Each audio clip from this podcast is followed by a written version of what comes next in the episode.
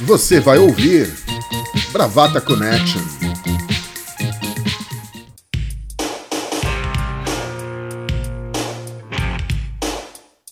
Eu sou a melhor. Eu sou e sei que sou. No que? Não vem ao caso. É uma coisa anterior. Olá, Bravalovers! Esse é mais um episódio do Bravata Connection, logo depois desse trepidante carnaval. E eu sou Maurício Gaia e aqui temos a companhia dos nossos bravateiros, novamente em fusos horários diferentes. Falando diretamente do futuro, Arthur Crispim, o nosso bombom cremoso. E aí, Arthur? Bom dia, boa tarde, boa noite, bravalindos, bravalindas, bravas cavadeiras. Vamos nessa.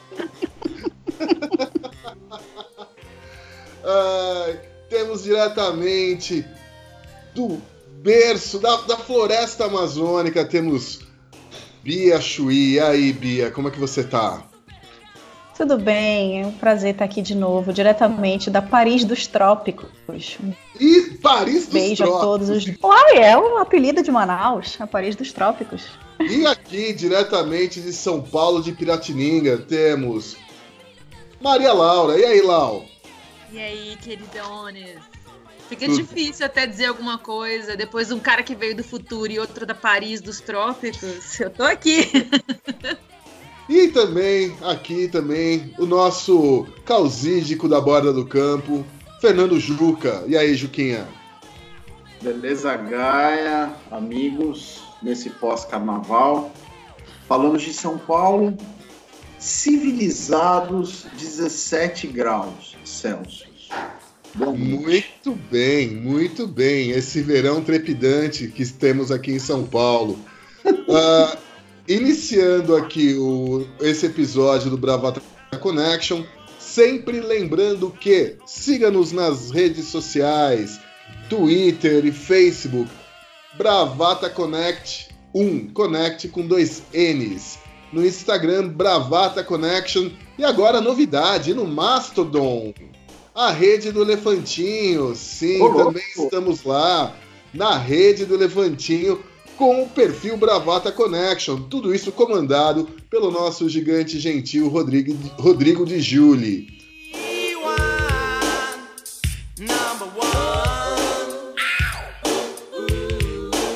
É, começando agora esse episódio, gostaria de dizer que estamos sob as bênçãos ou sob a maldição de Zé do Caixão, o grande José Mojica Marim, que morreu aí semana passada, um pouco antes do carnaval, enfim. É, gostaria de dedicar esse episódio a ele, inclusive. O que é a vida? É o princípio da morte. O que é a morte? É o fim da vida. O que é a existência? É a continuidade do sangue. O que é o sangue?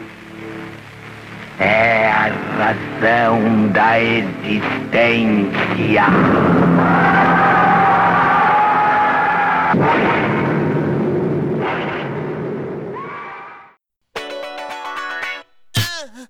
Eu vou mandar um beijo para essa jovem senhora, a democracia tão achincalhada nesse país pelos governantes.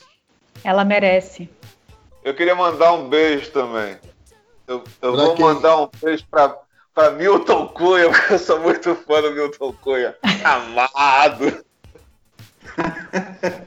Grande revelação do carnaval, não conhecia ele. Não, Ele é demais, cara. Ele Ah, era ele é carnavalesco brilhante nos anos 90, de grandes escolas, Beija-Flor, Viradouro.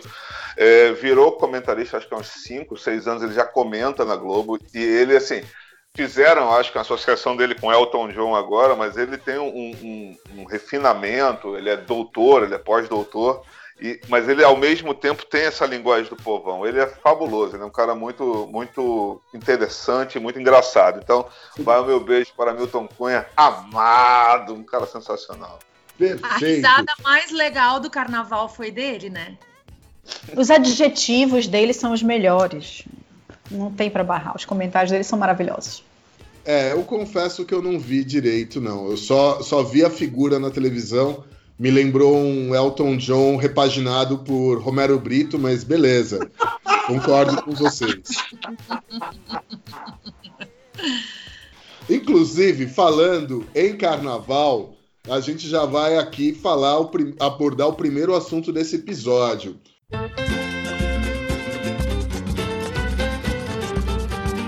Ah, não só em São Paulo, mas em outras cidades. Fiquei sabendo que também ah, lá em Anápolis nós tivemos episódios semelhantes nos blocos de carnaval, onde, enfim, muita gente ah, relatou um certo incômodo com a presença de pessoas com um perfil mais popular, por assim dizer, ah, participando de alguns blocos, né?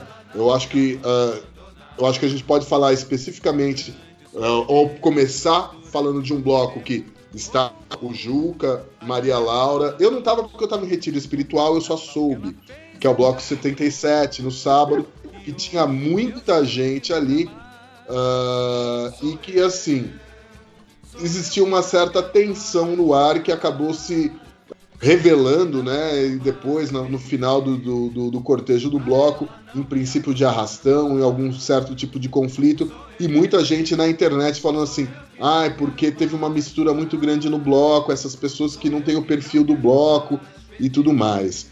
E a gente andou discutindo, e isso a gente percebeu em outros blocos também. Ah, a, a Bia comentou que também teve situações semelhantes em Manaus. A gente sabe que teve situações assim em Salvador, Rio de Janeiro, até na pacata cidade de Anápolis, eu soube que teve ah, situações desse jeito. E isso também é um, é um, é um símbolo do que, que é o país, né?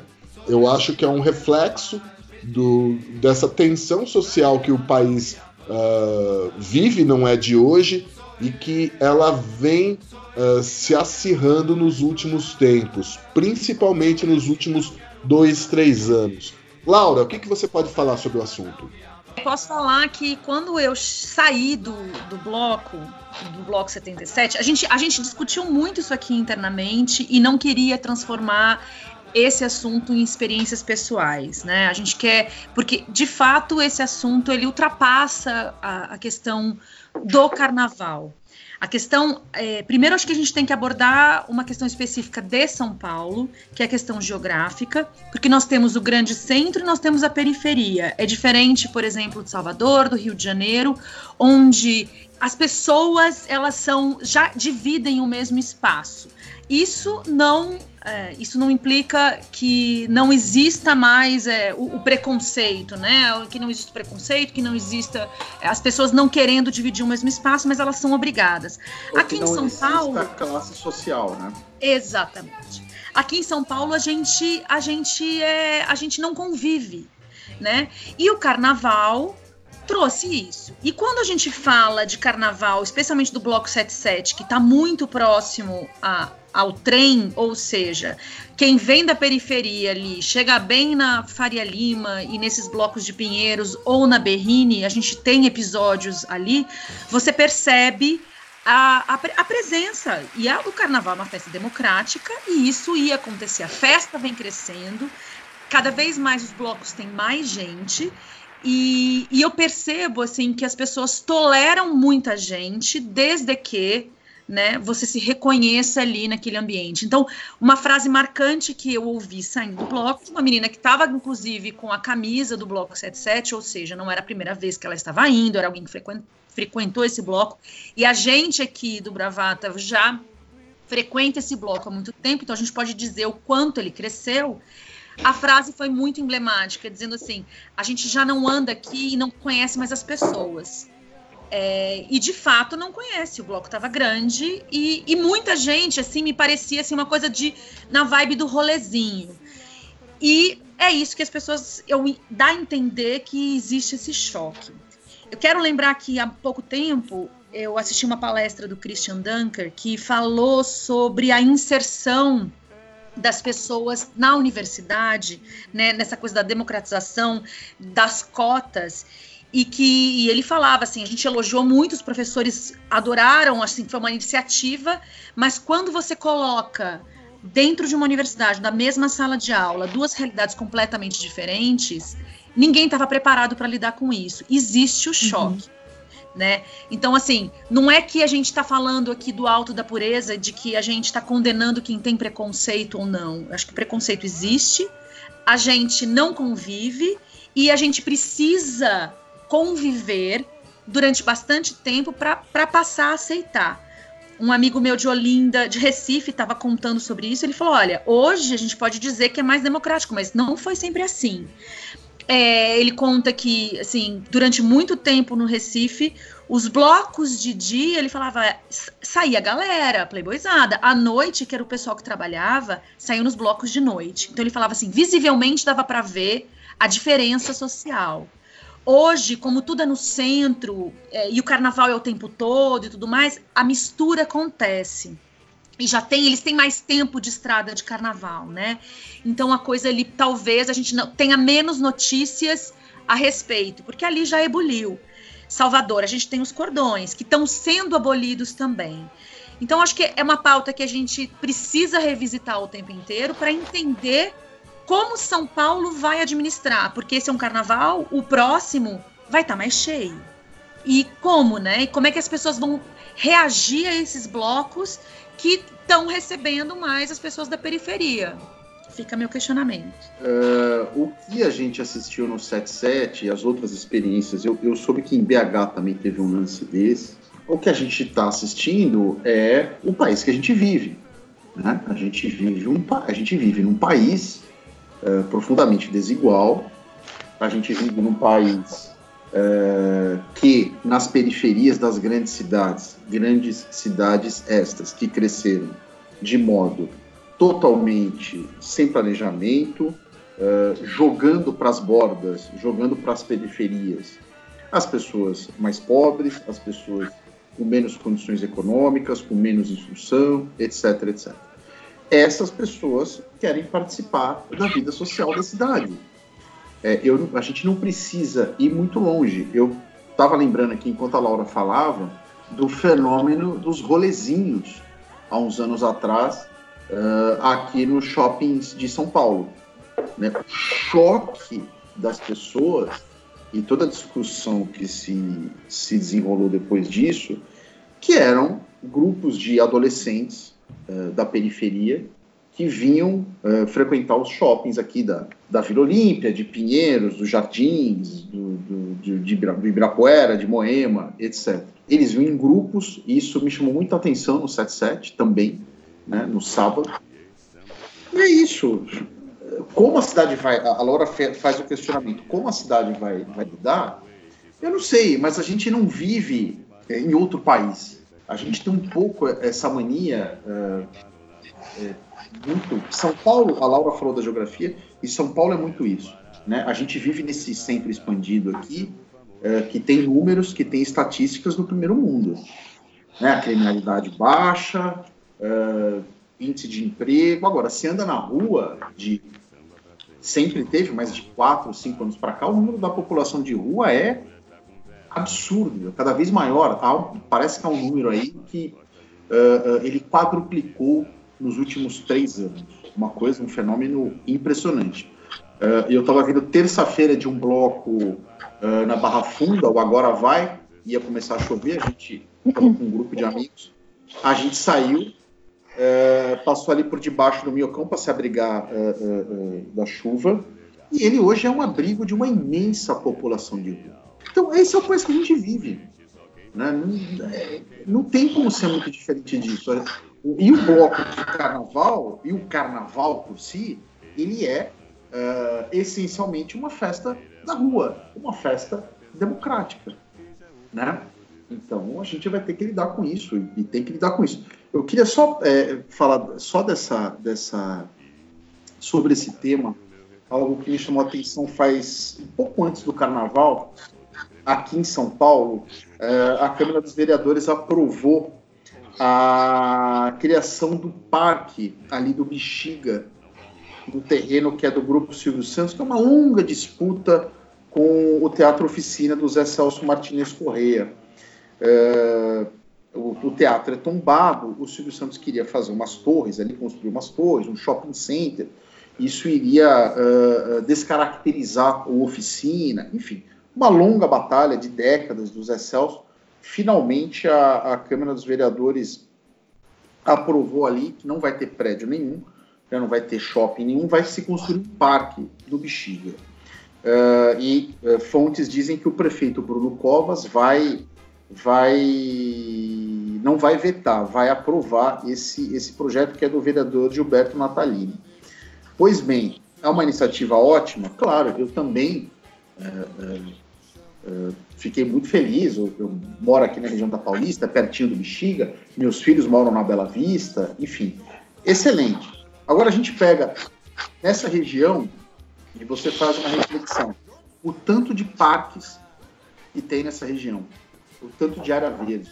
Você anda um pouquinho, você está no Parque da Aclimação, você anda um pouquinho na Avenida Paulista, é, tem dois parques, o Mário Covas e o Trianon. Você desce um pouquinho, está no Parque do Ibirapuera. Logo, logo vai ter o Parque Augusta, ali na região da Consolação, que vai, que vai ser bem perto, inclusive, desse Parque do Bexiga. Então você pega, por exemplo, ninguém é contra um parque, óbvio que não. Mas você, você pega uma região que é privilegiada, uh, como diria meu amigo Diego Salmen, CEP top, e você vai encher de parque aqui. É legal? Pô, é maravilhoso. Eu super aprovo. Agora, ao passo que o que a gente tem de opção de parque, de verde, de diversão na periferia? Mais um questionamento que eu faço. Entendeu? A prefeitura, não, o, o, Parque Augusta, que foi aprovado na, na gestão Haddad, não saiu do papel ainda. Né? Ninguém quer mais prédio, ninguém quer mais shopping center. Concordo plenamente. Mas qual que é a prioridade? A prioridade é para os privilegiados, que somos nós, né? Eu moro aqui na borda da Avenida Paulista, né? E a periferia. Aí você chega no domingo, aqui no Parque do Ibirapuera, tá lotado de gente, lotado. Galera vem, galera vem do ABC, galera vem da periferia. E é isso. Todo mundo quer se divertir, meu amigo. E todo mundo tem esse direito, tem o sagrado direito de se divertir, como não. Eu acho que esse, esse, esse episódio não é um episódio isolado, apesar de vocês terem uh, colocado aí que, que foi muito presente, foi uma experiência que vocês vivenciaram aí em São Paulo. Mas como o Maurício falou, é, aconteceu em vários lugares do, do país. Aqui em Manaus não foi diferente.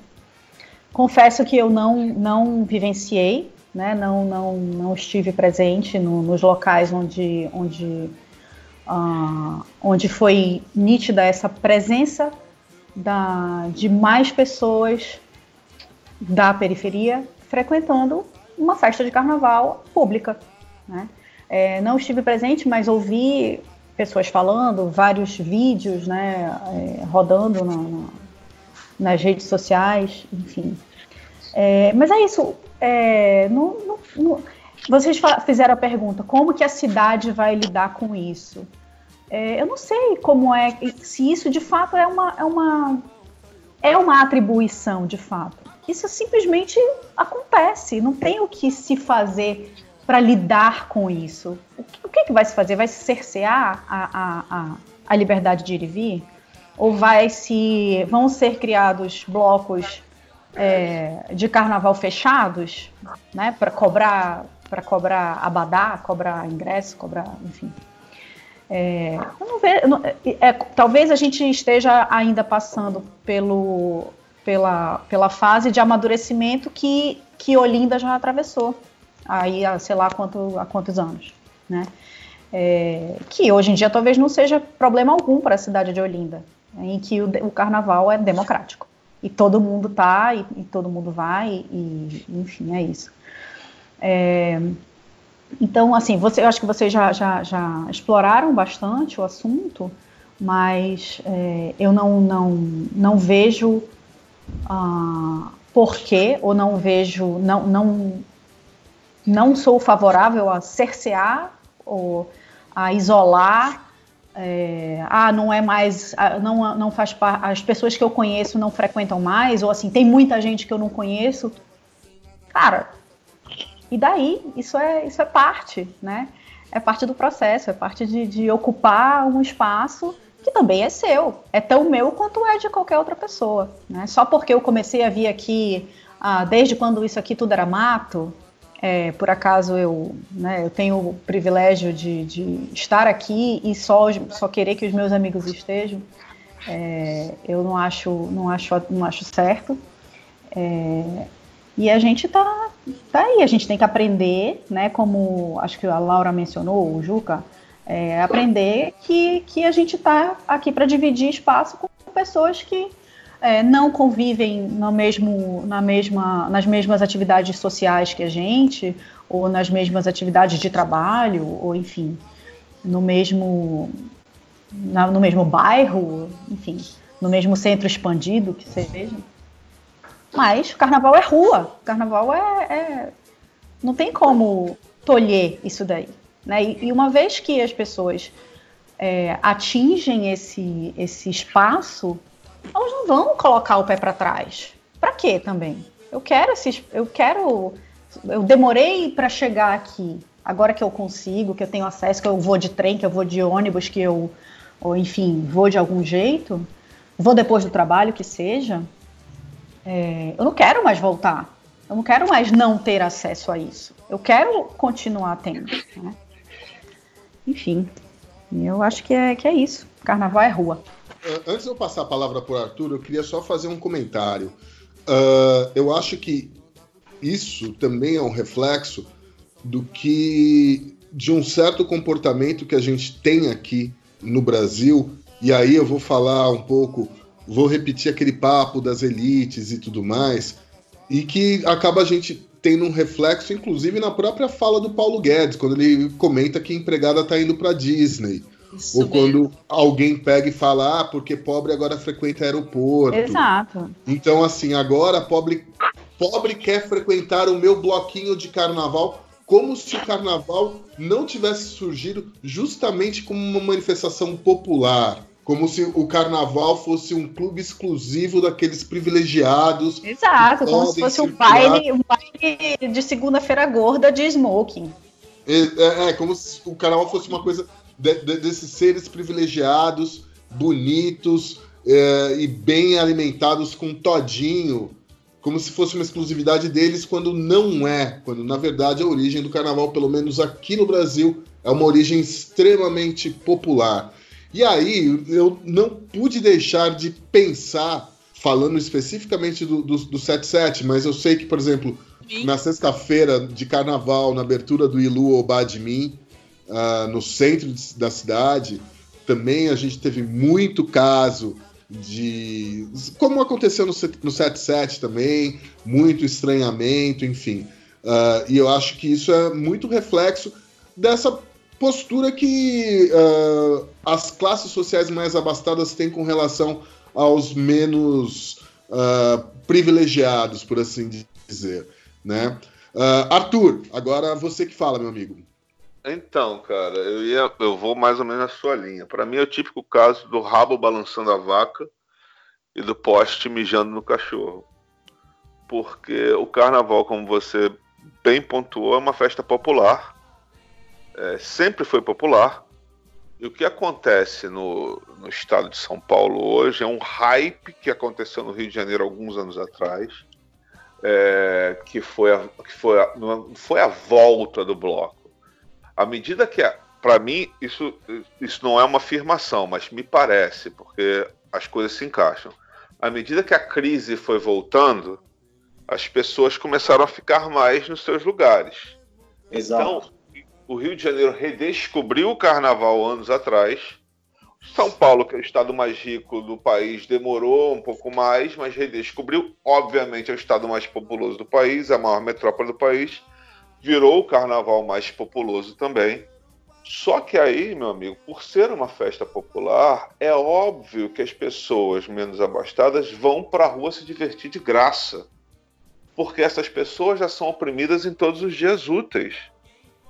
E aí não adianta você dizer que, pô, não vejo mais as, as, as caras conhecidas. Então, você não vê as caras desconhecidas do dia a dia porque você não se importa. Você não vê a pessoa que está ao seu lado no ônibus, você não vê a pessoa que está na rua fazendo seu corre porque você não se importa. Porque você também tem as suas necessidades e é assim que o extrato social acontece. Nos lugares que você tem o equilíbrio social maior, você tem concentrações populares com menos instrumento. Você vai continuar tendo furto, isso acontece, você vai continuar tendo casos é, de pequenos delitos. Né? Mas é muito mais raro você ter uma confusão generalizada, é muito mais raro você ter um, um, assalto é, mediante violência e, e, por aí vai. É, então eu acho, eu acho que esta medida é apenas o que acontece em Salvador sem a corda, porque em Salvador a, a estratificação é clara. Olha, você que tem dinheiro, você fica aqui dentro da corda, e você que não tem, fica na pipoca e é dedado e murro no olho. Ponto. E tá claro que é assim. Hoje em dia tem vários blocos que vão sem corda, no sentido de democratização. Carlinhos Brown começou com isso, se eu não me engano. Acho que a Ivete faz um dia sem corda. Margarete Menezes que começou com isso. Margarete começou com isso, né, irmão? Obrigado. Margarete. Então, tem esses artistas fazendo apresentações sem corda. Em, em Olinda, em Recife Olinda, é, até por uma questão de origem do carnaval, porque o carnaval em Recife ele começa com frevo, é, as portas estandartes, o estandarte era, era muito valoroso. Então elas saíam escoltadas por capoeiristas que saíam com sombrinhas na mão e as sombrinhas escondiam os canivetes para proteger os portas estandartes. É por isso que os passistas de frevo usam sombrinha na mão. Não, hoje é um elemento decorativo, mas era uma arma escondida. Mas desde a origem do Carnaval de Recife, a, a, a presença e a imponência popular era muito forte. Tanto é que hoje você tem festas privadas em Recife, muitas, mas nenhuma delas se atreve a tomar o espaço da rua, porque é o espaço popular. E inclusive os sobrenomes, as pessoas famosas da, da grande oligarquia pernambucana, elas sabem que o jogo é jogado assim. E sabem que isso conta ponto em termos eleitorais, em termos de reputação. É um pouco diferente, até por ser uma cidade menor, embora o carnaval seja um carnaval opulento, como diria Milton Cunha, mas é uma cidade menor, é, consegue conviver mais com isso. São Paulo está vivendo hoje uma situação nova, que é o hype chegando. O problema, meu amigo, é que você não consegue fazer hype com aquilo que não te pertence. Né? E aí é uma festa do povo para o povo. É, uma vez eu fui, quando eu fui, é, quando deixei uma empresa, uma vez eu fiquei muito sentido. Foi a primeira vez que eu tinha deixado a empresa e uma pessoa muito simples que eu tenho muito carinho até hoje me falou uma coisa que serve muito para o carnaval, que é o seguinte: a casa é deles, a rua é nossa, a rua é do povo. Se você não quer dividir a rua com o povo, fique em casa. Em cima disso que o Arthur falou, eu concordo plenamente com ele. Uh, o boom o reavivamento do carnaval de rua no Brasil, na minha opinião, tem tudo a ver com a crise financeira, que o país está fundado já tem aí praticamente meia década. São Paulo, para mim, é, isso é muito claro, porque uh, uh, São Paulo tinha virado, o carnaval tinha virado uma coisa assim: vamos viajar, todo mundo, né? Uhum. É, vamos para a praia, vamos passar o feriado em algum lugar.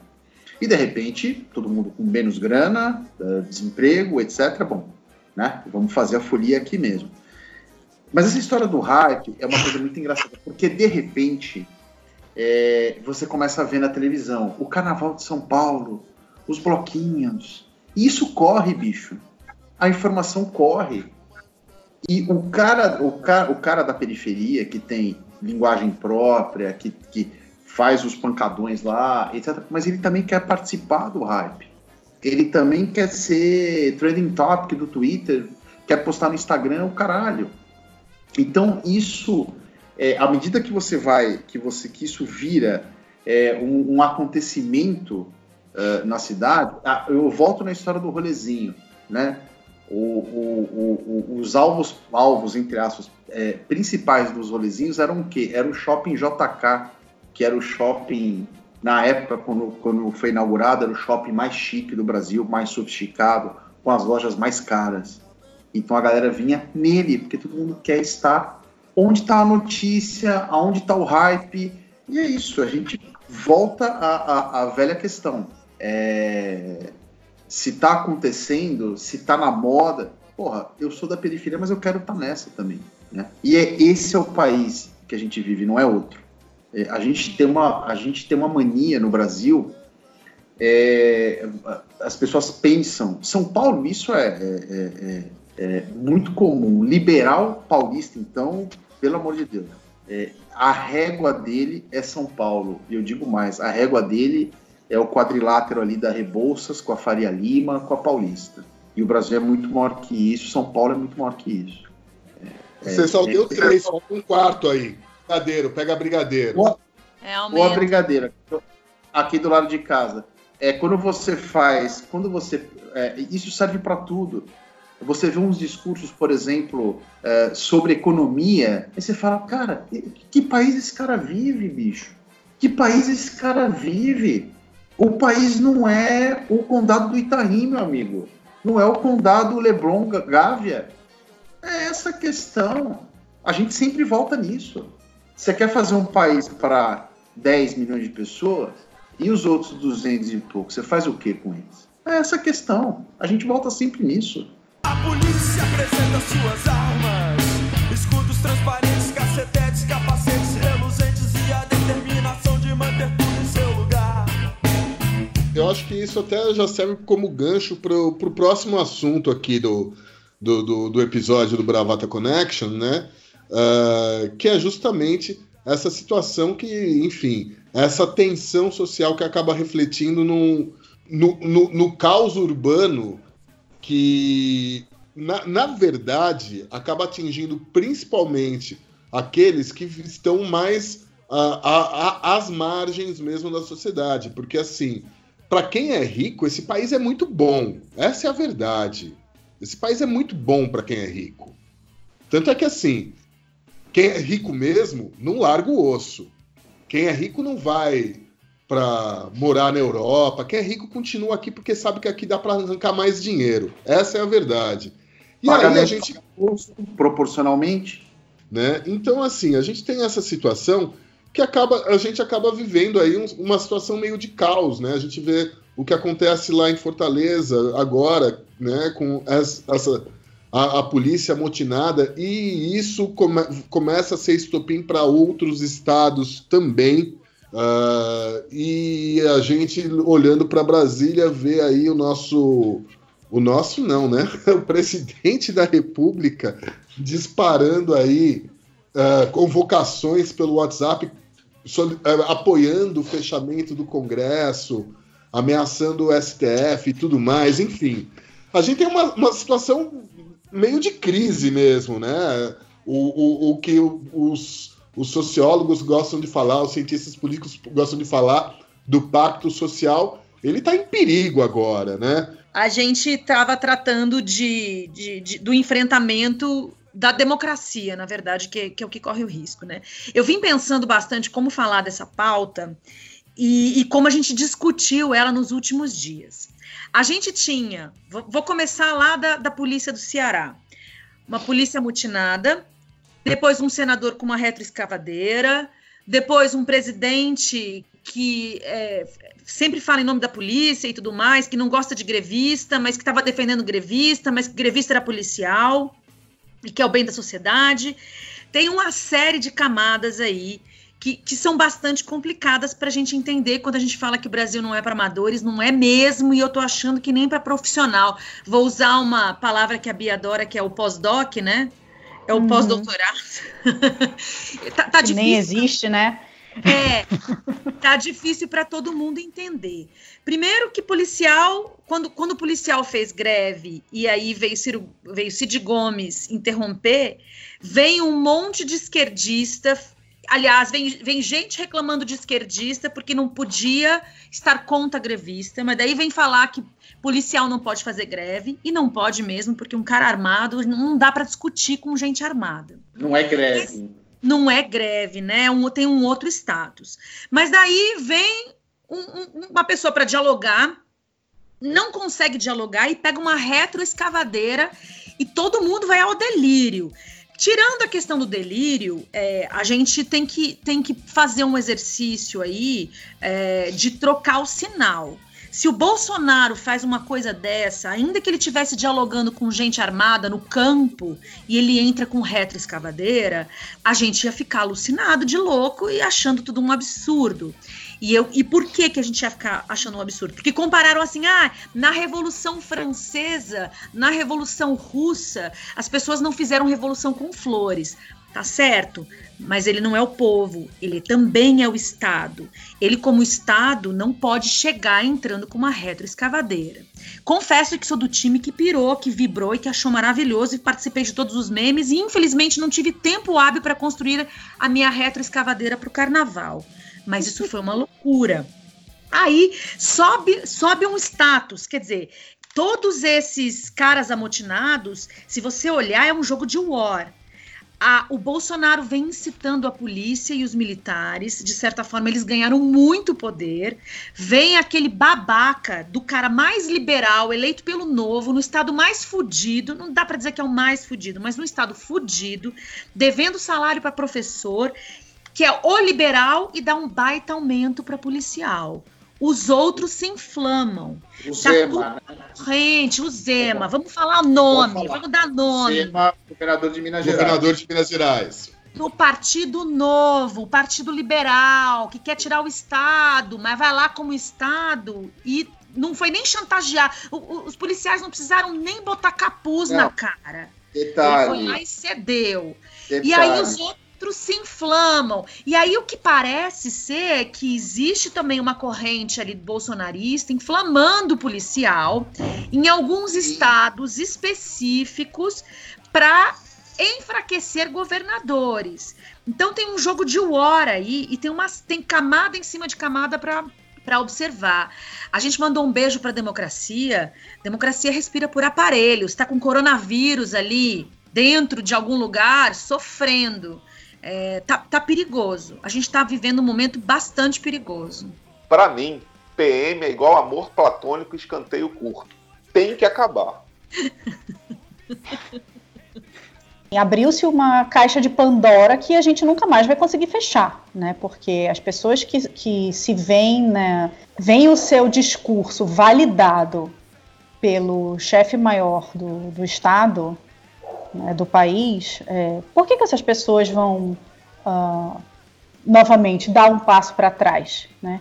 Por que, que eles vão é, ter, temer uh, sanções ou temer punições quando a sua voz está sendo reverberada por ninguém mais, ninguém menos que o próprio presidente é, mandando videozinho de WhatsApp ou mandando mensagem de WhatsApp e, obviamente, refugando depois igual o Balubê de Rouet, né? Porque, enfim, esse é o modus operandi, né? Cutuca, instiga e depois refuga, né? É, enfim, acho que essa, essa, esse cenário que a gente está está vivenciando atualmente não é um cenário que vai que vai andar para trás, infelizmente. É, a gente vai ver mais disso a cada dia é, e a gente vai ver talvez a gente ficou esse, essa, essa, esse episódio do Cid foi, ele foi um episódio chocante, assim, a cena de fato chocante de você ver uma pessoa numa retroescavadeira, enfim, é, sendo alvejada ali por, por, por, por, por arma, por tiros de verdade, né? Não foram tiros de borracha. Mas aí é, fica aquela coisa, poxa, a gente tá. A gente fala tanto de fazer alguma coisa, de, de ah, vamos fazer isso, vamos, é, vamos ser a resistência, mas, na verdade, ninguém tem coragem ou ninguém tem iniciativa de, de, de, de fato chegar a fazer alguma coisa, né? Não estou aqui instigando, nem eu jamais teria coragem de tomar é, atitudes é, físicas, né, com relação a qualquer qualquer uh, qualquer ato que fosse, né? mas assim eu, eu, concordo contigo, Laura. Eu também fiquei, da, da, fiquei impressionada, fiquei empolgada com a, com a ação, porque foi uma ação. Não foi só um, ah, vamos fazer um, uma hashtag, um tweetaço, vamos fazer um abaixo assinado no Avaz, vamos, enfim. Foi alguém, né? foi alguém que de fato saiu da inércia né? E, e, e tomou uma, uma atitude louca, impensada, inconsequente, que seja, enfim, é, mas tomou uma atitude. Então, e a gente, né? O que que a gente, o que que a gente está fazendo? O que que a gente está fazendo? Ah, antes de eu passar para o Arthur, eu também queria comentar um, um negócio a respeito especificamente do caso do, do Cid Gomes. Eu acho que a melhor coisa que eu li foi escrita pela arroba a Flávia Cláudia, que o, o que aconteceu ali nada mais foi do que um- uma disputa de poder. Ah, a gente não pode esquecer que os Ferreira Gomes eles são donos de Sobral, né? Eles ma- mandam e desmandam ali, sempre trataram aquilo como ah, território, como coisa de posse deles. E aí surge um novo grupo que vai afrontar esse poder. E é um grupo, a- as forças policiais, que sempre estiveram ali para preservar o poder dos coronéis, né? E a reação do Cid Gomes foi uma reação de coronel. Vou mostrar quem manda aqui. Vou pegar a, retroescrava- a retroescavadeira e vou para cima. E a resposta, que foram os tiros que ele tomou, foi: você não manda mais. Então, assim, é uma disputa de poder entre duas coisas que são nefastas para a sociedade brasileira: tanto o coronelismo como o- o- o- os milicianos, entendeu? que eu acho que essa, essa questão que você trouxe de Sobral, ela, ela reflete um pouco o que eu disse do OR, né? Dessa questão de território. Ali não foi escolhido por acaso. O motim pior, aquilo se deu daquela forma. É justamente porque tem uma disputa de poder e essa bola tá quicando ali e foi cantada. Ou seja, parece que se o, o bolsonarismo estando por trás, ele tá ali disputando esse espaço com os Ferreira Gomes, não é à toa. E quando ele diz ali, do alto do coronelismo dele, querendo, porque não tinha diálogo de fato, e ele diz: vocês têm cinco minutos para sair, é a mesma coisa que eu falo para meus filhos: vocês têm cinco minutos para fazer. E se eles não fazem, bicho, eu vou ter que fazer alguma coisa, porque senão fodeu para sempre. E aí, Uhum. ele fez o que eu faço aqui, né? Eu passo a retroescavadeira. Obrigada, né, mãe solteira é foda. Ai, ai. Bom, primeiro que eu discordo completamente dessa versão simplista milicianos versus coronelismo. Claro que é disputa pelo poder, mas colocar no mesmo balaio, me desculpe, não dá, né? Não dá para você colocar no mesmo balaio a polícia armada amotinada, que isso não é greve porra nenhuma, É, isso é Né? motim, o nome disso é motim. Isso é motim armado contra quem é republicano. Tem seus defeitos, tem suas questões, ninguém tá negando. Mas não dá para colocar no mesmo balaio, não, bicho. Desculpa. E aí, isso vem de encontro com o que eu ia dizer antes dessa introdução. A gente tem que pegar sempre, como norte agora, infelizmente em qualquer discussão política, quem é o grupo que está no poder federal. Quem é o homem que está na presidência da República. Ele não é só um miliciano, né, como se não fosse o bastante. Né? Ele não é só um bandido engravatado. Ele sempre se postou, sempre se portou e sempre teve como plataforma política essa espécie de sindicalismo, ah, ah, digamos assim, esse corporativismo travestido de sindicalismo da polícia do Rio de Janeiro, da PM principalmente, representando esses grupos no Congresso Nacional. O, o Bolsonaro, veja, Desculpa O Bolsonaro- É, só uma pequena parte. Lembrando que ele sai, ele vai para a reserva do Exército justamente por um movimento sindicalista enquanto era oficial do Exército. eu, eu ia falar exatamente isso, por, um, por, Ah. um- por, por, um- por- por movimentos de pura indisciplina. Exato. né?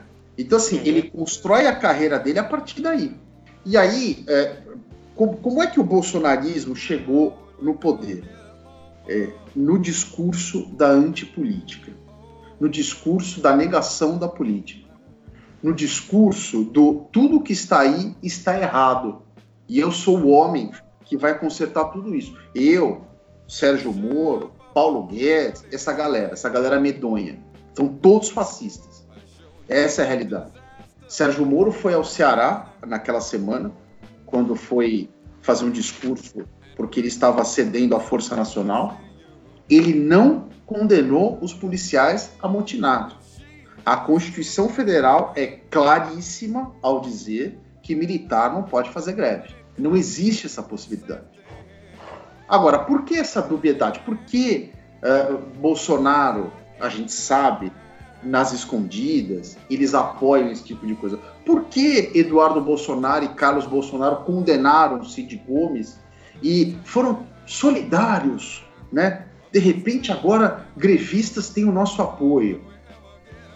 Porque isto, eles enxergam isso um grupo armado que pode dar sustentação política para o projeto deles. Isso é muito a revolução dos bichos, né? Você precisa ter, você precisa ter a, a, a polícia por trás de você para te proteger. Exato. Então, assim, a gente tem, uma, a gente tem essa questão de falar é, o Bolsonaro ele veio do exército porque ele é capitão, claro, mas ele, a, a, a ideologia bolsonarista é muito mais ligada ao, ao, ao, ao à base da, das polícias, ele é muito mais ligado ao porão da ditadura a galera do terror, a galera que fazia dobradinha com o Doicode aqui em São Paulo na época da ditadura, ele é dessa galera. O Bolsonaro, ele é o chorume da ditadura. Ele não reflete, e aqui da minha parte não há nenhuma, nenhuma tentativa de passar pano para os generais ditadores, não é isso. Mas ele não é dessa galera do, do, do, do, dos generais de cinco estrelas, lá da escola do Mana do Rio, que comandaram a ditadura brasileira entre 64 e 85. O Bolsonaro, gente, ele foi, ele foi subalterno de Silvio Frota. Silvio Frota, general de exército, quis derrubar Ernesto Geisel em 77, porque o Geisel estava promovendo uma abertura lenta gradual. E ele era a voz do, do, do é, da parte do exército que não queria isso. Queria que a alinhadura perpetuasse, não queria que a ditadura acabasse. Então, o Bolsonaro ele vem dessa estirpe e o projeto deles é um projeto revolucionário, entre aspas, que é o projeto da destruição. É o projeto do nada que veio, de, nada que veio antes de mim presta. Nada. O, o petismo, o, os tucanos, o, nada, nada a gente precisa destruir isso, a gente precisa, como eles falam, limpar isso. Tudo está tomado pela corrupção. Agora, ele é um presidente que tem não passa de 30% de aprovação. Quando ele tem um grupo que ele percebe que ele pode manipular, e é o caso das polícias militares, que pode ser o caso dos caminhoneiros, ele vai se agarrar nesse grupo. Porque é estratégico e, e dá a impressão que é um, um naco enorme da sociedade que o apoia, mas não é. É só um naco que tem, por exemplo, arma na mão. É um pequeno grupo, por exemplo, os caminhoneiros, que podem literalmente parar o país. E é, é, é nisso que eles, se, que, que eles se, se apegam. O Bolsonaro não, não, não, não governa para a maioria. Isso está muito claro. O projeto de poder é eles, é esse. Eu não sei nem se eles pensam em reeleição. Eles até pensam, mas o desejo deles, na verdade, é, é governar com carta branca, é governar sem, sem Supremo, é governar sem o, sem o Congresso, é governar sem imprensa livre. É governar, é nas palavras do general Heleno, foda-se. Foda-se, exato. Mas meu, o foda-se é a palavra que define o, o, estado de coisas hoje no Brasil. É isso aí. É, é, Eles é, não, o... é um foda-se para tudo. O, o, o Sérgio Moro, que a imprensa ainda poupa, né? A imprensa apanha do bolsonarismo dia e noite. A gente está vendo o caso da Vera Magalhães. A gente viu o que o Bolsonaro fez com a Patrícia Campos Melo. E a imprensa poupa Sérgio Moro e Paulo Guedes, que seriam, digamos assim, as exceções virtuosas do governo. Eles não são. Eles são parte do projeto de destruição e de, de nos destruir. É, vai... e o, por eles governo, não ninguém, isso precisa ficar claro. Né? O, o governo Bolsonaro ele não, ele não, ele não sabe lidar com confronto. Exato. Eu- eu Nem com costumo contraditório. Eu costumo dizer que a, a coisa mais abençoada que aconteceu a Jair Messias Bolsonaro foi aquela facada. Aquela facada mudou os rumos do, do- da eleição, porque tirou ele dos debates. Porque Bolsonaro, se ficar de quatro, pasta. Entendeu? Então, assim, se ele tivesse ido aos debates, haveria uma esperança muito grande de que esse desastre não tivesse perpetuado. Mas se elefante comesse barro, seria a maior fábrica de tijolo do mundo. Então a gente pode, não pode levar isso em consideração. O que eu acho é que, voltando ao começo do raciocínio, ele, o- esse tipo de governo não aguenta confronto. Eu concordo com o Juca quando ele diz que a base do- da sustentação do Bolsonaro são as polícias e as milícias, inclusive porque ele até chegar ao poder, ele era chincalhado pela maioria dos, dos oficiais de, de alta patente, né? Sim. Só o Mourão, que é um doido desvairado, deu força para ele. É, e hoje e os, os oficiais tiveram que engolir o Bolsonaro. Mas eles se incomodam com esse tipo de coisa, porque o Bolsonaro ele se comporta como um boçal com o, o suporte de grandes meios de mídia brasileiro, a escolha muito difícil do Estadão, a covardia da Folha não tomar posição. O Globo em 2014 fez aquele meia-culpa de merda em relação a 64. Lançou um edital nessa semana no qual ele não acusa diretamente o Bolsonaro de, de estar contra a Constituição, mas ele aponta a debacle da esquerda. Se a esquerda está na debacle, a esquerda está mal tropeçando. O que dizer do centro, Globo? O que, que você vai fazer em 2028? Você vai fazer outra meia-culpa de merda dizendo que errou? É, então, assim, a imprensa também segue um momento difícil de não tomar posição. É, Bolsonaro está usando esses balões de ensaio e muito da culpa disso é da população, porque nós vivemos numa bolha que nós nos julgamos mais esclarecidos, mas somos incapazes ou fomos incapazes, como progressistas, como esquerda, de dialogar com a direita racional, sempre achincalhando e coisa e tal a, a extrema direita, porque a extrema direita, a palavra tem que ser usada, ela aflora, né? Esses 30% de aprovação eles são resguardados com gente que quer levar vantagem pela opressão, porque isso é uma característica que vem no Brasil desde a escravidão. Pessoas pobres e pessoas humildes que querem oprimir mais pobres e mais humildes. Não é questão de ser rico, não é questão só de dinheiro. O poder nesse país também é importante. E eles querem perpetuar o poder. E aí a gente tem que ver 55 milhões de pessoas, algumas inocentes, a grande maioria não, elegendo uma fraude, oficializando uma fraude, que é Jair Messias Bolsonaro, que foi eleito de forma legítima, uma fraude. É, a gente estava conversando antes do, do, do podcast, batendo papo nas pautas, dizendo da- das efemérides que a gente fala, o que vai falar. Faz 30 anos que uma das maiores fraudes musicais foi lançada. Foi o Milli Vanilli. O presidente que a gente tem no país é igual ao Milli Vanilli. Ele não tem voz, ele é uma marionete que é mexida e pupeteada por várias pessoas. Titirite- tem, há vários titeriteiros por trás de, de Jair Bolsonaro. Carlos Bolsonaro, a voz do, do WhatsApp, o- o velho da Havan. De onde sai a voz do Bolsonaro, a gente não sabe, porque ele é um presidente assim, ele é um canto de ossan, ele diz que vai, não vai, ele diz que é, não é. Mas o país está indo pro buraco. Então, é, né, falando como, como diriam os famosos Milli Vanilli, girl, boy, man, woman, transgender, no gender, you know it's true. Bolsonaro é a falência do sistema político brasileiro. Já que você falou em Milli Vanilli, ô Arthur, vamos para o nosso top 5. So what are you doing back? Well, I sat back and thought about the things we used to do. It really meant a lot to me. You mean a lot to me. I really mean that much to you? Girl, you know it's true.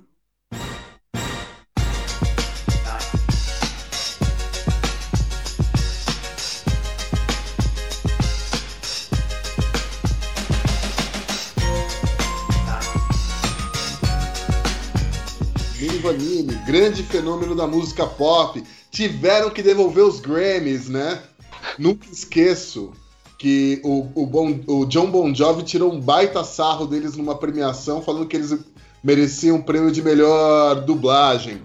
Enfim, Não é melhor contar pra juventude a história de Milli Vanilli rapidinho? vamos, vamos con- contextualizar rapidão. Um belo dia, um cara, compositor, se não me engano, ele era. Ele era alemão, se eu não me engano. Sim, sim. Ele- Ele, ele tinha tentado empla- emplacar algumas músicas, ele viu que ele não cantava bem, mas ele fazia boas, ele era um bom compositor, e ele resolveu bolar um grande negócio. Ele pegou dois caras bonitões lá na Alemanha, um alemão e outro francês, né? Ah, e caras bonitos, fortes, altos, espadaúdos, né? Convenceu Amo, os caras amo essa palavra, espadaúdo. Convenceu os caras a fazer umas fotos pro- promocionais e ele gravou as músicas com outros cantores, cantores de verdade, e botava os caras para dublar. E era o Milli Vanilli. E a coisa foi indo até que chegou uma- um determinado momento que a farsa se revelou, né? Tipo, eles não cantavam porra nenhuma, eles faziam shows com playback rolando. Eles chegaram a ganhar Grammys, né? O maior prêmio da indústria fonográfica do mundo. E aí, um dia, o playback falhou num show e aí se revelou que eles não cantavam porcaria nenhuma. Eles eram apenas dois marionetes, aproveitando a figura que o, o Arthur colocou aí, dentro desse plano desse, desse produtor, que agora me foge completamente o nome. Era o, o Frank Farian. Frank Farian, exatamente. Aí eh, eles foram obrigados a devolver os Grammys. A- eles ainda tentaram retomar a carreira artística, mas enfim, ah, foi uma fraude, não- foi um flop, melhor dizendo. O Frank Farian tentou lançar um álbum como The Real Milli Vanilli, né? The com os- Real Milli Vanilli. com os caras que realmente cantavam, o negócio também não deu certo. Um dos rapazes, né, que é, um dos impostores, né, eles também foram vítimas da coisa. Um dos Demais, rapazes, eles foram muito vítimas. é, Porque ele- ficou, ele- ficou tudo pra cima deles, quando na verdade eles eram. eles eram é. vítimas.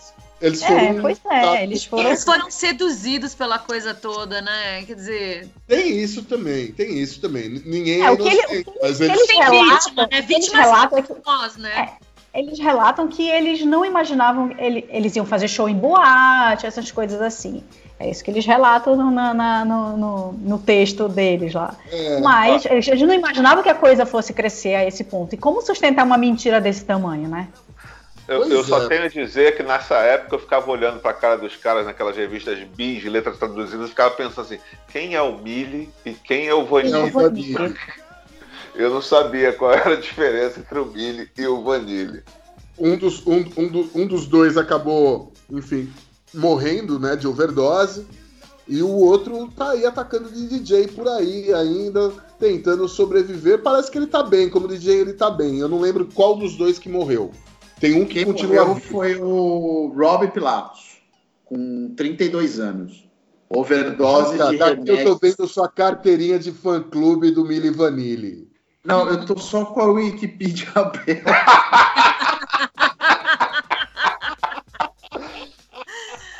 Eles emplacaram cinco músicas no top 5 da Billboard. É. Os caras eram bons. E uma coisa que eu nunca me esqueço, O quando bom era o cara que lançaram, foi ruim, o tal do Frank Farian, né? Sim. Esse era bom.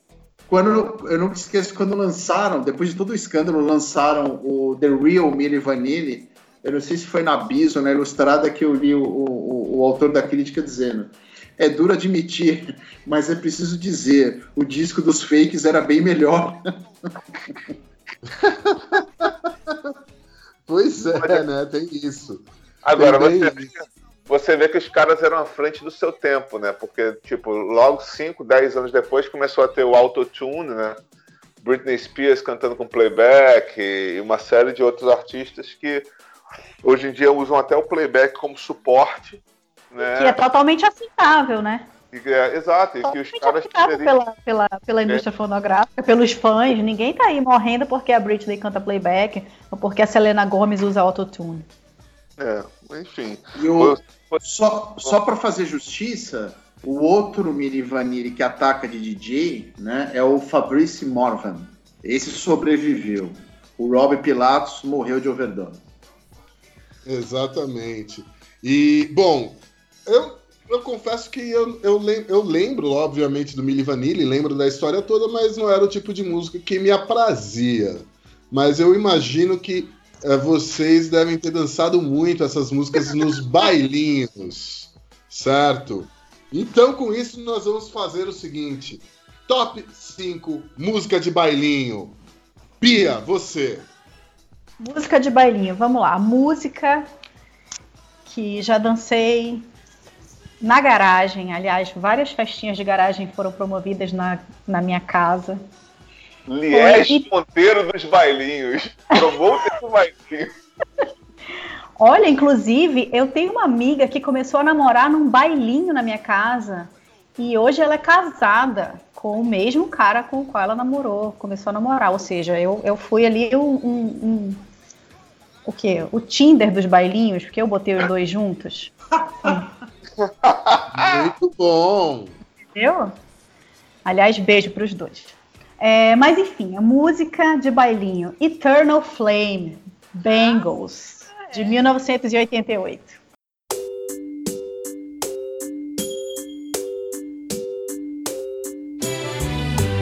Close your eyes, give me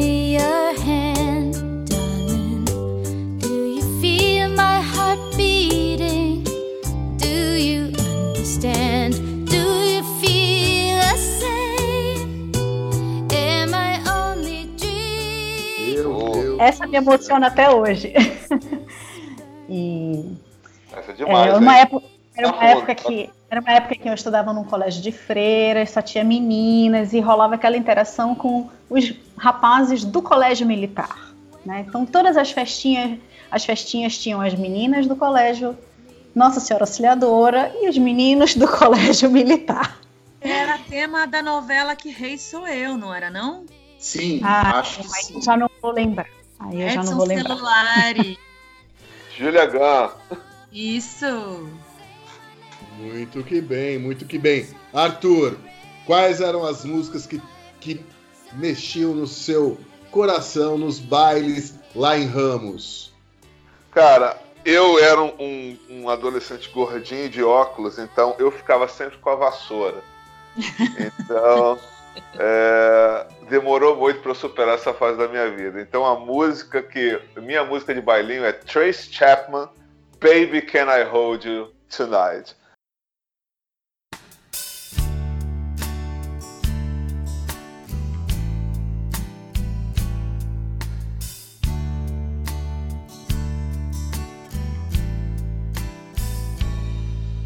sorry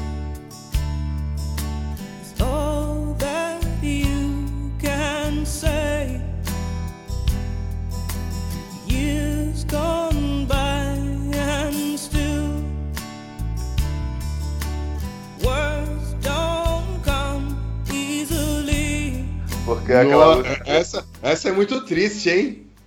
fere muito, fere muito. Aí dançava coladinho com a, com a vassoura, né? Ah, É, meu. Quem me, viu, quem me vê assim não viu os tombos que eu tomei nessa vida. Tá pensando o quê? Exatamente. Exatamente. Lau, você. Eu, eu, o Arthur falou da vassoura, né? A vassoura era um clássico nos bailinhos. E tinha uma época que as meninas, obviamente, evoluem muito mais rápido, estavam todas aptas para dançar e os meninos eram tímidos e bem babacas, e eles ficavam sempre fora do, do salão de festa. E eu lembro que a gente fez uma festa, uma festa que a gente colou várias caras recortadas dos menudos, dominó, nas vassouras, e a gente só dançou com vassoura a noite inteira e os meninos ficaram olhando. Eu achei ótima essa festa. Mas a- o meu. É, ué, vocês que são meninos, vocês que respondam pelos seus atos quando tinham, sei lá, de 10 a 27 anos. 40.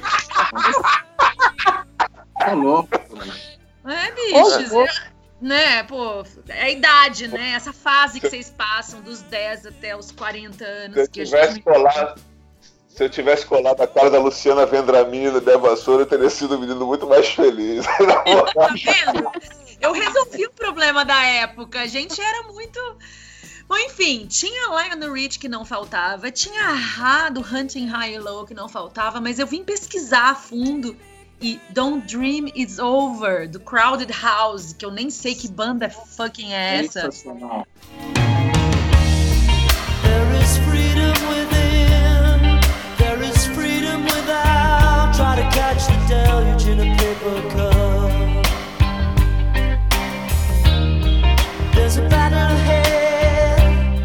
Mas essa música, nossa, eu tinha vontade de dançar que nem a Rosana, esparramando no chão, assim, com a vassoura, quando tocava nos bailes. Eu- Olha, eu posso voltar falar. aqui? Você falou, da, você falou da Rosana, mas me, me voltou aqui um flashback de uma música brasileira que era Mordida de Amor, do Yahoo. Yahoo! Então- Aí a que- podia faltar que em também- do Recife. Que também rolou muito em bailinho, hein? Rolou demais. Rolou demais. Mordida de Amor é, é aquela que é a versão do Def Leppard? Do Love Bites, exatamente. Sim. É. Gente, Love Bites. Certo. E você, Juca? O que, que rolava nos bailinhos lá no Nova Petrópolis? Fiz muito bailinho no Nova Petrópolis, Gaia. Inclusive na rua em que se morou também, moravam uns amigos meus ali. Comemorei muitos aniversários também com, com, com bailinhos. Todas as músicas citadas aqui realmente tocavam nos bailinhos. Ah, eu fiz uma pesquisa grande, várias grandes canções dos anos 80. Eh, eu era um adolescente muito tímido, ah, mas a minha música eleita é Time After Time, de Cyndi Lauper.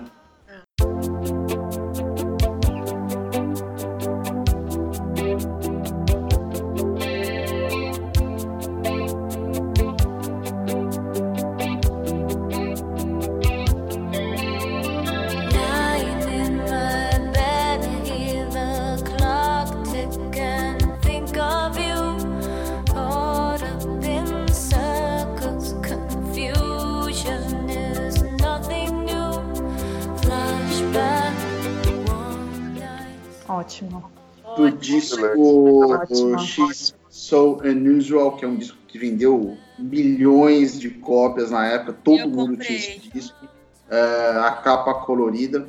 E tem uma história muito legal sobre essa música minha particular, que eu sempre gostei muito dela. Vi a Cyndi Lauper ao vivo, no Via Funchal, nos anos 2000, aqui tava loucaça no palco, né? mal conseguiu voltar pro bis. É, mas ó, uma história muito legal dessa música, que eu não sei se vocês é, curtem, eu gosto muito daquele seriado Stranger Things, da Netflix, Sim. é, e eu assisto ele com os Eu meus gosto. filhos. E é basicamente um seriado passado nos anos 80 de crianças dos anos 80. E a trilha sonora dele, principalmente na primeira temporada, é sensacional. Tem um, um episódio que termina com o Nocturnal Me, do Echo and the Bunnymen, que é uma das minhas bandas preferidas, e de Maurício Gaia também.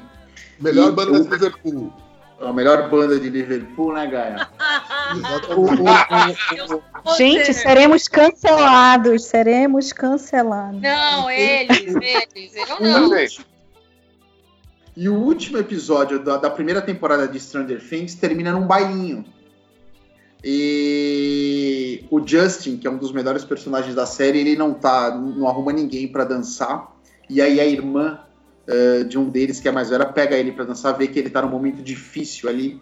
Ele não fica com a vassoura e toca Time After Time. Aí eu falei pros meus filhos: puta que pariu! Essa era a música dos bailinhos. Vocês não têm noção do que é isso. Né? Cara, só com a escolhi seleção Time de After vocês Time. dá pra fazer uma festa maravilhosa. Eu adorei. Eu acho que a gente precisa montar essa playlist.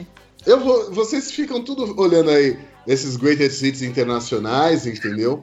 Eu, eu vou puxar sardinha aqui pro, pra produção feita em terra papagaia aqui no Brasil. A RP. vida não presta de Léo Jaime. Você vai de carro pra escola e eu só vou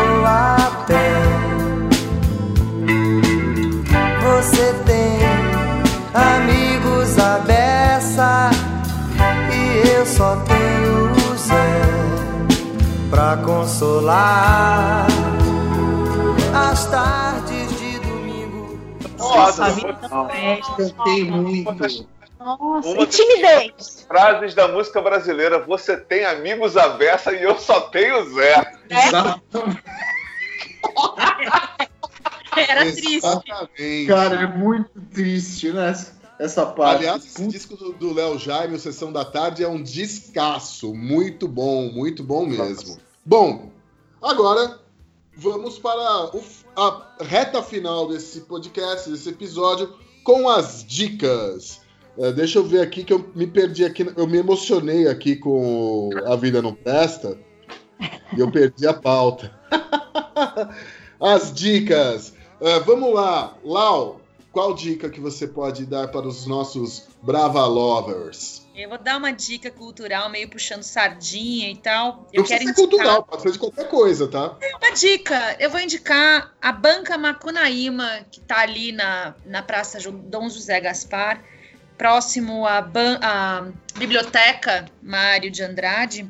É uma banca que tem livros, é, de quadrinhos, é, tem até discos, mas assim, e tem duas pessoas lá, que é a Dea e tem o Henrique Wagner, dois conhecedores de livros e, e de vários assuntos, e eles têm todos os livros, até aqueles que você nunca ouviu falar. Vale a pena passar por lá. Perfeito, perfeito. Juca, Eu não poderia deixar de falar é, sobre o Mojica, é, a quem a gente dedica o programa, o episódio, aliás, perdão. José Mojica Marins, falecido no último dia 19, um grande artista brasileiro, um, um cineasta original, eh, visceral, literalmente falando, é um grande realizador, um grande artista brasileiro de São Paulo. Eh, eu é até difícil falar do Mojica, eh, mas eu queria dar duas dicas, aliás, três dicas relacionadas a ele. Dois, dois filmes dele, os dois primeiros filmes do personagem Zé do Caixão, A Meia Noite Levarei Sua Alma, de 64, e Esta Noite Encarnarei no Seu Cadáver, de 1969. Ambos estão disponíveis inteiros no YouTube, tá? E eh, a minissérie que o canal Space fez em 2015 sobre a vida de José Mojica Marins, porque a vida de José Mojica Marins é incrível. Ela daria um, um grande filme. Deu uma biografia muito boa do André Barcinski e do Ivan Finotti, chamada Maldito, né? E, deu, e, baseado nessa biografia fizeram a série. Uh, seis episódios, ela pega um período específico da vida do Mojica, mais ou menos começo dos anos 60 até o começo dos anos 80. Uh, e quem faz o Mujica é o Matheus Natchergaile. A, a atuação dele é sem trocadilho, mas é sobrenatural. É um negócio impressionante. Ele encarna literalmente o Mujica. É até emocionante ver a, a, o trabalho desse ator nessa série. E a série é divertidíssima. A vida do Mojica realmente era é, muito, muito, muito interessante. Uma grande aventura aí pelo, pelo século XX, como ele produziu os filmes. É, enfim, essa é minha dica. Tá tudo lá no YouTube. inclusive a série, né? Inclusive a série. Quatro horas e dá. São seis capítulos, né? O total dá 4 horas e 45 minutos, mais ou menos. Você pode ver como você assistiu o irlandês, divide ali entre, em seis episódios. Eh, Vale muito a pena. Perfeito. Arthur, É, antes de dar minha dica, eu estava escutando atentamente o Juca falar do Zé do Caixão, e ele falou Marins, e aí Marins me lembra Marins, aí me lembra Carla Marins. Por onde andará Carla Marins? Um beijo, Carla Marins. Beijo, É. cara. Belíssima atriz. É, minha- darei duas pequenas dicas rápidas e rasteiras. Uma é um podcast, chama Reclameria, podcast de um grande amigo chamado Bruno Santos, que é um cara muito engraçado, carioca, suburbano como eu, e é divino na arte de reclamar. É, o link vai estar aí embaixo. E outra coisa, já que a gente bateu o papo de música de bailinho, eu queria indicar o canal no YouTube da BBC One uh, Radio Lounge, que é um programa fantástico da BBC. É, tem vários artistas que se apresentam e normalmente eles fazem uma cover inusitada nesses programas. Tem desde Lorde cantando Phil Collins até 30 Seconds of Mars cantando Kanye West. Então, é, sempre tem coisa boa lá para você passar o teu, a tua tarde trabalhando, estudando, coçando o saco, coçando os pentelhos e sendo muito feliz, escutando boa música. É uma ótima indicação. Perfeito. Bia? Ah, eu tenho uma dica. Na verdade, eu tenho duas. Vamos à primeira. É, como boa manauara bairrista, eu vou indicar o meu amado e idolatrado Teatro Amazonas para visita, para conhecimento, para arte e para música. O teatro é para quem é nascido no Amazonas, ele tem entrada gratuita todos os dias, menos as segundas que ele não abre. E para os visitantes, ou para os moradores que não são do Amazonas, ele tem um valor bem acessível. né? E é um lugar belíssimo. E digo mais, a agenda de atividades do teatro é riquíssima e muita coisa gratuita. tá? Então, é chegar no centro da cidade e entrar, pegar seu ingresso ali na hora e acompanhar a filarmônica, acompanhar o corpo de baile, acompanhar. Em breve a gente vai ter agora, daqui a duas, duas ou três semanas, o início do festival de jazz. Então, essa é uma das minhas dicas. A minha outra dica é lave as mãos e se você tiver com tosse, espirro, febrícula, fique em casa. Não circule, não exponha seus amados a uma possível contaminação do que quer que seja. É isto. Muito bem, Bia, muito bem. Importantíssima essa sua dica, muito importante. Ah, eu vou falar, só vou fazer um comentário rapidinho antes da minha dica, que é rapidinha também. É, Arthur, eu cacei aqui a Carla Marins, ela não morreu, mas foi para Record. tá?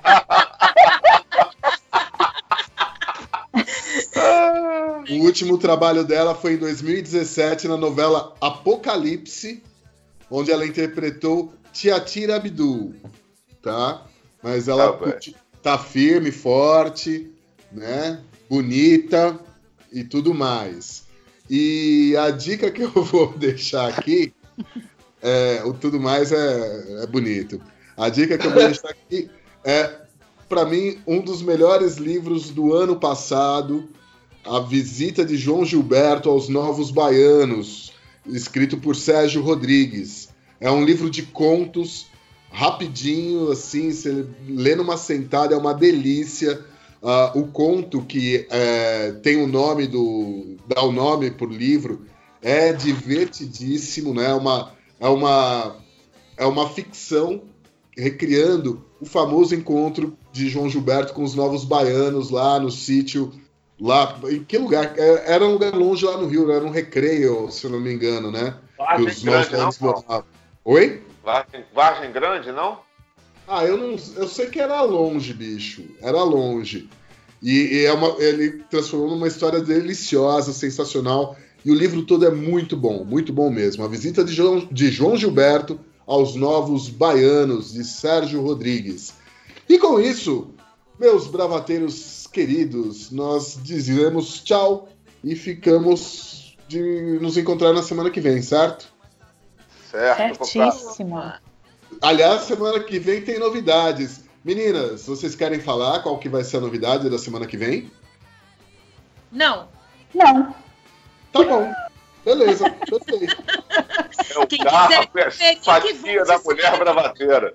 Bom, nos despedimos mais uma vez. Lembrando sempre, sempre, sempre, sempre, estamos nas redes sociais, Twitter e Twitter e Facebook com Bravata Connect com dois N's, um Bravata Connect 1, lembrando com dois N's, ah, no Instagram Bravata Connection e no Mastodon, a rede do Elefantinho, também estamos lá com Bravata Connection, tudo sob o comando de Rodrigo de Giuli, o nosso grande gigante gentil, silencioso, cada vez mais silencioso. Meus queridos, grande beijo, até a semana que vem. Até. Beijo a todos. Beijo. Até semana que vem.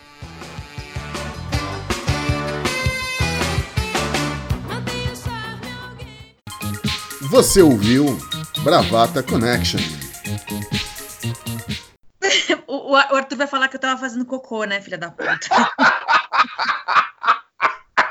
Você perdeu a piada, né, cara? Eu fiz por você pra você não falar ela. Eu fiz a piada, você não escutou. No centro da cidade. É o Juca que tá fazendo esse barulho. Eu? É, no microfone. É, você voltou, voltou o barulho. Eu não posso deixar de lembrar que na sexta-feira. Eu tinha parado aqui. O shade foi demais agora. Desculpa, mas foi, foi isso. É a versão podcast de quem peidou, né? É, Nossa, tá com a mão amarela. quem tá com a mão amarela. Égua, vão se lascar vocês. Eita, lasqueira! Não, eu só achei engraçado, não foi nada.